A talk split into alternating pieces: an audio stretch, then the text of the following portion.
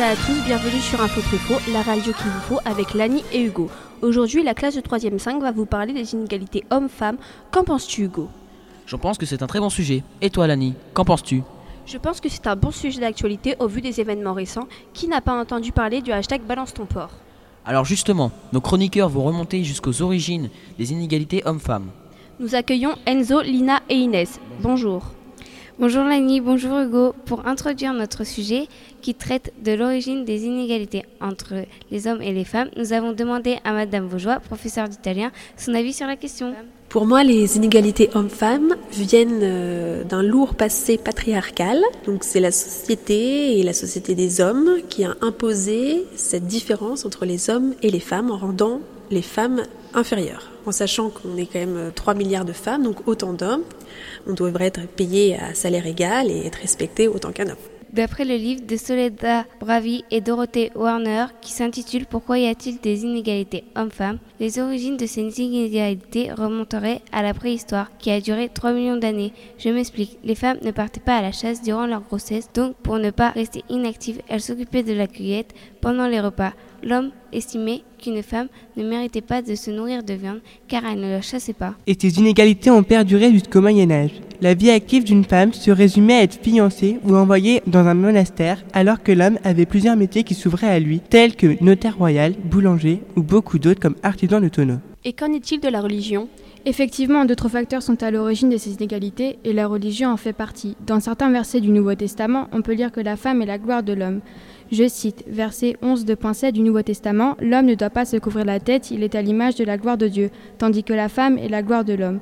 Ces inégalités sont présentes également dans le Coran, verset 2.282, on dit que l'héritage d'une femme est la moitié de celui d'un homme, par exemple. On peut s'apercevoir que les inégalités sont finalement présentes depuis toujours. C'est bien beau de parler des inégalités d'avant, mais qu'en est-il maintenant? Justement, Hugo, nous avons questionné Madame Elie, professeure de français, pour répondre à la question. Pour vous, les inégalités hommes-femmes sont toujours présentes en France? Ah oui, euh, oui, évidemment, ne serait-ce qu'au niveau du salaire. Euh, c'est moins le cas dans l'éducation euh, nationale, mais fréquemment, du fait de la maternité, les inégalités sont présentes. Les inégalités de traitement aussi, puisqu'on considère qu'une femme à compétence égale va être moins forte qu'un homme. Quoi, une femme se sent plus faible qu'un garçon? Pour moi? Oui. Absolument pas. c'est une construction euh, culturelle et sociale. Il y a une différence de force physique, mais une femme compense ce genre de choses euh, par son intelligence et sa façon d'envisager les choses. Les deux sexes se complètent. Cette année, nous avons également pu voir, grâce à l'exposition Ça nous est égal, qu'au niveau des salaires, les femmes gagnent moins que les hommes. Par exemple, chez les journalistes, les femmes gagnent 12% de moins. Dans les médias, c'est la même chose. Le temps de parole est moins important que celui des hommes. Et sur les 850 lauréats du prix Nobel, seulement 44 sont des femmes. Et quand on sait que les femmes peuvent porter le pantalon légalement seulement depuis 2013, on se dit qu'il y a encore beaucoup de chemin à parcourir dans tous les domaines de la société. Merci de nous avoir reçus. Au revoir Lani, au revoir Hugo. Merci, cela a été très intéressant. Maintenant, enchaînons avec Mallory, Florentin et Alexis qui vont nous parler des différences hommes-femmes au sein du métier d'infirmier. Bonjour. Bonjour Lani, bonjour Hugo. Nous allons vous présenter un homme qui exerce un métier dit féminin. Et cet homme, nous le connaissons tous, puisqu'il s'agit de l'infirmier du collège, Monsieur Babsol. Nous sommes allés le rencontrer pour mieux le connaître. Quand nous arrivons à l'infirmerie, l'atmosphère est apaisante et calme car les murs de la salle sont bleu clair. Il n'y a pas de bruit car on est loin du brouhaha du hall. Avec Monsieur Babsol, nous nous sentons tout de suite en confiance car il est très cool et très sympa. Il nous fait souvent des blagues, il est à notre écoute et nous prend au sérieux. Lorsqu'on le croise, il dégage la joie de vivre. C'est un excellent partenaire de ping-pong avec les élèves lorsqu'il a du temps libre et que les beaux jours arrivent. Nous avons interrogé des personnes pour savoir si le fait que ce soit un homme les dérange. 100% ont répondu que non. Maintenant, nous allons vous parler de son parcours. Monsieur Babsol a fait un bac et le concours d'entrée à l'IFSI, Institut de formation en soins infirmiers. La formation dure à peu près 3 ans et demi. Dans la promotion dans laquelle il était, sur 45 personnes, seulement 7 ou 8 étaient des hommes. En général, ils ne sont que 2 ou 3 par promotion. Avant d'être infirmier scolaire, il travaillait au centre hospitalier de Falaise. Il a travaillé en salle de réveil et après il a travaillé sur le pôle technique, c'est-à-dire aux urgences et en réanimation. Il a également exercé le métier de joaillier pendant 13 ans. Mais alors, pourquoi a-t-il choisi de changer de métier? Alors j'ai choisi ce métier parce que c'était euh, assez, assez large comme, euh, comme champ d'action. C'est aussi bien euh, du soin technique, euh, du soin psychologique, il y a de l'aide à la personne, il y a de l'empathie. C'est c'est vraiment un champ d'action qui est, ouvert et on peut, peut aider, je dirais, nos, nos semblables. Il pense qu'être un homme peut être un avantage. Selon lui, les hommes sont généralement bien vus, même vis-à-vis des médecins qui aiment plus facilement travailler et parler à un homme et les considèrent plus d'égal à égal que les infirmières.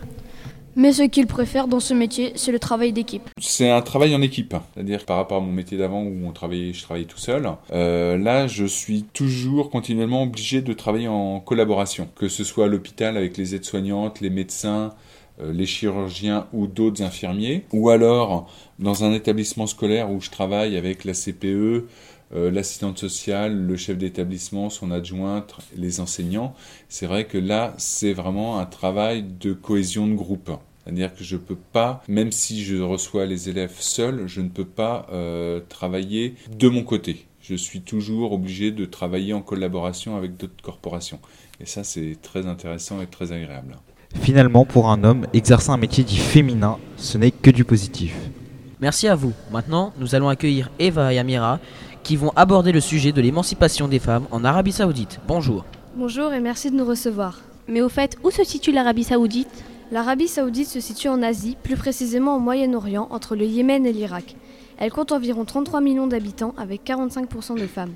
Avant de commencer, pourriez-vous nous expliquer en quelques mots qu'est-ce que l'émancipation? L'émancipation est l'action de devenir libre d'une autorité, d'une soumission ou de préjugés. Par exemple, une personne mineure peut demander à se faire émanciper pour pouvoir vivre indépendamment de ses parents. Autrefois, quelle était leur situation? Dans le passé, les femmes avaient très peu de droits. Pas le droit de conduire, de voter, de se dévoiler, d'assister aux concerts, aux matchs de foot. Mais petit à petit, les femmes saoudiennes obtiennent de nouveaux droits, notamment grâce au roi Abdallah Ben Abdelaziz, qui est devenu roi le 1er août 2005 à l'âge de 81 ans. Il a donné le droit de vote aux femmes saoudiennes en 2011. Elles ont pu participer aux élections municipales pour la première fois le 12 décembre 2015. Quelques mois plus tard, les Saoudiennes obtiennent le droit d'assister à des concerts, des événements sportifs, aller au cinéma. Et ces femmes, que pensent-elles de leur situation? Beaucoup de jeunes femmes sont réjouies de leur émancipation car elles ont beaucoup d'ambition et veulent évoluer dans leur carrière, tandis que d'autres femmes, qui sont en général plus âgées, ne voient pas l'intérêt de ces changements. Quelles sont les dernières actions faites par le gouvernement saoudien? De nos jours, les mentalités évoluent et les femmes deviennent de plus en plus indépendantes. Le jeune prince Mohamed Ben Salman, qui règne depuis le 23 juin 2017 sur l'Arabie saoudite, décide d'ouvrir son pays à la modernité en permettant aux femmes de son pays d'avoir plus de droits, d'être plus égales aux hommes. C'est pour cela qu'en juin 2018, les femmes auront le droit de conduire librement dans leur pays sans l'accompagnement de leur mari. Depuis février, elles n'en sont plus obligées de porter l'abaya, une robe ample destinée à cacher leur forme. Il y a quelques jours, la Fashion Week a eu lieu à Riyad, capitale de l'Arabie saoudite, où aucun photographe et seulement les femmes étaient autorisées à y assister. Grâce au prince, les saoudiennes auront aussi la possibilité de travailler dans la restauration. Elles étaient déjà autorisées à travailler dans certains métiers de l'économie. Elles pourront aussi fonder leur propre entreprise. Malgré ces avancées, les femmes n'ont toujours pas le droit de choisir leur mari, de divorcer et d'avoir un compte bancaire. Elles sont encore sous tutelle masculine. Il y a eu beaucoup de progrès, mais du chemin reste à parcourir. Merci d'être venu. Maintenant, accueillons Emma, Mallory et Fanny qui vont nous parler des... et nous faire leur critique du film Les femmes de l'ombre. Bonjour. Bonjour Lani et Hugo, merci de nous recevoir sur votre plateau. Nous allons donc vous présenter le film Les femmes de l'ombre, qui nous a été conseillé par notre professeur de français. C'est un film réalisé par Jean-Paul Salop. Les quatre femmes principales du film sont Sophie Marceau, Marie Gillin, Julie Depardieu et Déborah François. C'est l'histoire de quatre femmes qui ne lâchent jamais, qui ne baissent jamais les bras malgré leurs durs obstacles qu'elles rencontrent. Nous l'avons regardé toutes les trois pendant les heures du CDI consacrées au projet. Ce film nous a particulièrement interpellés car l'affiche du film met bien en avant les femmes contrairement à d'autres films comme L'armée des ombres où la femme est présentée sur l'affiche mais en arrière-plan et floutée. En quelle année est-il sorti? En 2008, cher Hugo. À quelle époque se déroule l'action? Durant la Seconde Guerre mondiale. Concrètement, quel est le rôle des femmes dans ce film? Sophie Marceau joue le rôle de l'infirmière, ce qui lui permet d'accéder aux produits dont elles auront besoin. Marie et Julie jouent le rôle des femmes séduisantes pour faire diversion et Déborah François se fera malheureusement torturer. Qu'est-ce qu'il vous a marqué? Les scènes de violence qui sont particulièrement dures à regarder. Le conseillez-vous? On conseille ce film, mais au moins jeune, car cela peut choquer la plupart d'entre eux. Merci pour cette brillante analyse.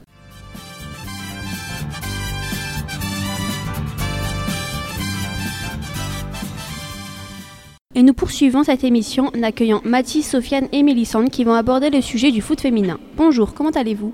Bonjour Lani, bonjour Hugo. Aujourd'hui une chronique sportive. Et puisqu'on parle d'égalité, nous allons vous parler du foot féminin. Depuis la fin du 19e siècle, le sport est un milieu largement réservé aux hommes. Les féministes se sont battues pour que les femmes jouent au foot comme les hommes. Le début du football féminin remonte en 1881 en Écosse, où a eu lieu le premier match de foot féminin. En France, le premier club de foot féminin a été créé en 1912. Il s'agissait du Femina Sport. Un championnat de France est même mis en place entre les deux guerres. Le 30 septembre 1919 a eu lieu le premier match professionnel avec France-Angleterre. Malheureusement, le régime de Vichy interdit la pratique du football pour les femmes. Cette pratique est jugée nocive pour elles. Henri Desgranges, le créateur et organisateur du Tour de France cycliste ira même jusqu'à dire que les jeunes filles fassent du sport entre elles dans un terrain rigoureusement clos, inaccessible au public. Oui, d'accord, mais qu'elles se donnent en spectacle à certains jours de fête où sera convié le public qu'elles osent même courir après un ballon dans une prairie qui n'est pas entourée de murs épais, voilà qui est intolérable. Dans les années 1970, les femmes peuvent à nouveau jouer au football, mais les compétitions ne sont pas encore reconnues par les fédérations officielles. C'est seulement à partir de 1984 que les fédérations de football reconnaissent la nécessité de mettre en place des compétitions officielles. Cette situation a heureusement évolué depuis et en 2016, on comptait 100 000 licenciées féminines et l'Olympique lyonnais est actuellement classé premier club européen de football féminin. Nous avons décidé de vous parler du football féminin en France puisque la télévision française n'en parle pas beaucoup. Êtes-vous par exemple au courant qu'il y a une équipe de football féminin argentin? Parce que nous dans notre classe, on est 70% à avoir déjà assisté à un match de foot féminin. C'est énorme. C'est certainement parce que au collège, il y a des filles qui jouent en club. Nous avons rencontré Eva et Juline pour en savoir plus. Bonjour Eva, bonjour Juline. Bonjour. Pouvez-vous vous présenter en quelques mots? Je m'appelle Eva, j'ai 14 ans, je suis en troisième et je joue à Argentan au football. Je suis aussi en équipe de Normandie. Je m'appelle Juline, je suis en troisième et je joue, je joue aussi au football. Je suis en U16 féminine. Qu'est-ce qui vous a donné envie de jouer au foot? Personnellement, euh, en primaire, euh, il y avait un tournoi de football et euh, j'ai beaucoup aimé ça. Euh, quelques années plus tard, j'ai décidé de, de, commencer le football et ça m'a tout de suite plu et j'ai continué depuis, ça fait trois ans. Euh, moi aussi, j'ai commencé à jouer en primaire et puis après, il y a eu l'euro et ça m'a donné envie. Et puis, il cherchait euh, des filles pour faire une équipe féminine et je me suis lancée dans le foot. Est-ce qu'une femme s'entraîne plus qu'un homme pour réussir? Non, je ne pense pas qu'il faut s'entraîner plus qu'un homme, il faut s'entraîner selon sa forme physique et selon ses objectifs. Il faut aussi s'entraîner régulièrement. Personnellement, je m'entraîne trois fois par semaine, le lundi, le mercredi et le vendredi. Euh, moi, je m'entraîne euh, qu'une fois par semaine parce que j'ai pas le choix avec euh, mon entraîneur. Avez-vous déjà joué un match de football mix? Moi, je joue avec, euh, uniquement avec les garçons. C'est un choix de ma part car je souhaitais euh, toujours rester avec le football masculin parce que je préfère le contact, etc. Donc, j'ai joué quelques matchs avec les féminines en, en, régional et aussi en U16 féminine une fois. Moi, je n'ai jamais joué avec les garçons. J'ai toujours joué avec les filles parce que le foot féminin a existé à partir de l'année où, où j'ai commencé. Jusqu'à quand on peut continuer à jouer en mixte? On peut continuer à jouer en mixte jusqu'à 15 ans. Euh, Voulez-vous ajouter quelque chose? Parfois, dans certains clubs ou dans certaines occasions, euh, certains entraîneurs ou certaines entraîneuses euh, n'ont pas la même exigence envers les, filles, les femmes et les hommes, et les filles et les garçons. Donc, euh, parfois, on nous demande de moins s'entraîner ou alors on est plus indulgent, alors que je pense que pour aller au, au, au, plus haut niveau, il faut avoir les mêmes exigences qu'on soit une femme ou un homme ou une fille ou un garçon. Jusqu'à quand comptez-vous jouer au foot? Hum, Jusqu'à temps que je pourrais continuer à, à la fois euh, étudier et, euh, et, continuer mon sport euh, au plus haut niveau. Pareil. Merci, Merci d'avoir répondu à nos questions. questions. Sachant que le salaire moyen d'une footballeuse professionnelle varie entre 1500 et 3000 euros par mois et que le salaire moyen chez les hommes en Ligue 1 est de 75 000 euros brut par mois, on peut dire que le football féminin a encore du chemin à parcourir.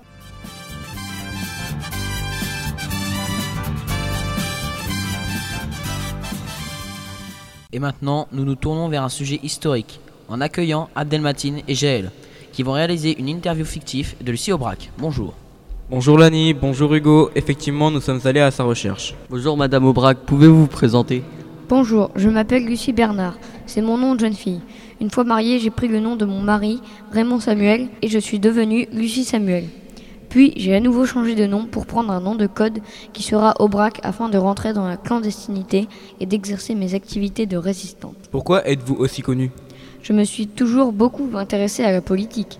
Lorsque j'étais à l'université, je militais aux jeunesses communistes, j'y ai adhéré en 1932. Le fait que je sois connue, comme vous dites, c'est parce que je suis très engagée. En 1941, lors de la Seconde Guerre mondiale, j'ai décidé d'entrer dans la résistance aux côtés de mon mari Raymond Aubrac, qui lui-même avait changé de nom. C'est là que tout a commencé. Comment êtes-vous entré dans la résistance? Normalement, il était prévu que je parte aux États-Unis pour mes études, mais je suis restée en France pour pouvoir la libérer. Je me suis notamment engagée pour libérer mon mari, qui a été emprisonné par les Allemands. Il le gardait un prisonnier de guerre dans la ville de Sarrebourg, en Moselle. Mais je suis aussi et surtout entrée en résistance pour lutter contre le régime de Vichy, car mon mari était d'origine juive, et contre le coupeur nazi en France. Suite à l'appel du général de Gaulle, nous sommes partis pour Londres. Quelle résistance célèbre avez-vous côtoyé j'ai côtoyé surtout Jean Moulin, Emmanuel Dastier qui était un journaliste, Yvon Moranda qui était un résistant et bien évidemment mon mari Raymond. Qu'avez-vous fait ensemble?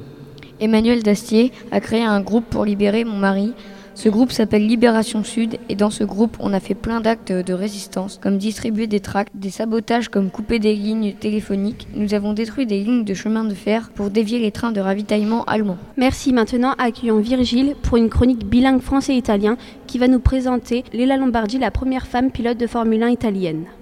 Bonjour Lani, bonjour Hugo, merci de m'avoir présenté. Léla Lombardi est née à Frugarollo en Italie le 26 mars 1941. È nata a Fugarollo in Italia il 26 maggio 1941. Maria Gradia était plus souvent appelée Lila. Elle aimait aider son père à livrer de la viande et d'ailleurs, elle conduisait sa camionnette pendant les livraisons. Maria Gradia è chiamata Lela e Uata suo padre a lavorare guida la macchina. À 18 ans, elle dépense tout son argent dans sa première voiture de course. A 18 anni Lella comincia la gareggiare da professionista. Elle sera la première femme à avoir été pilote de Formule 1 entre 1974 et 1976. Et prima donna è essere stata pilota di Formula 1 tra 74 et 76. En 1941, elle participe au Grand Prix d'Espagne. Elle arrive sixième, ce qui lui permettra de participer aux 24 heures du Mans et aux 1000 km de Monza en Italie. Nel 1941 participe al Grand Premio di Spagna e arriva Setta la permettra di partecipare al 24 Ore del Lela bat un record qu'aucune femme jusqu'à présent n'a dépassé. Lela batte un record que nessuna donna a finora sopassato. En 1988,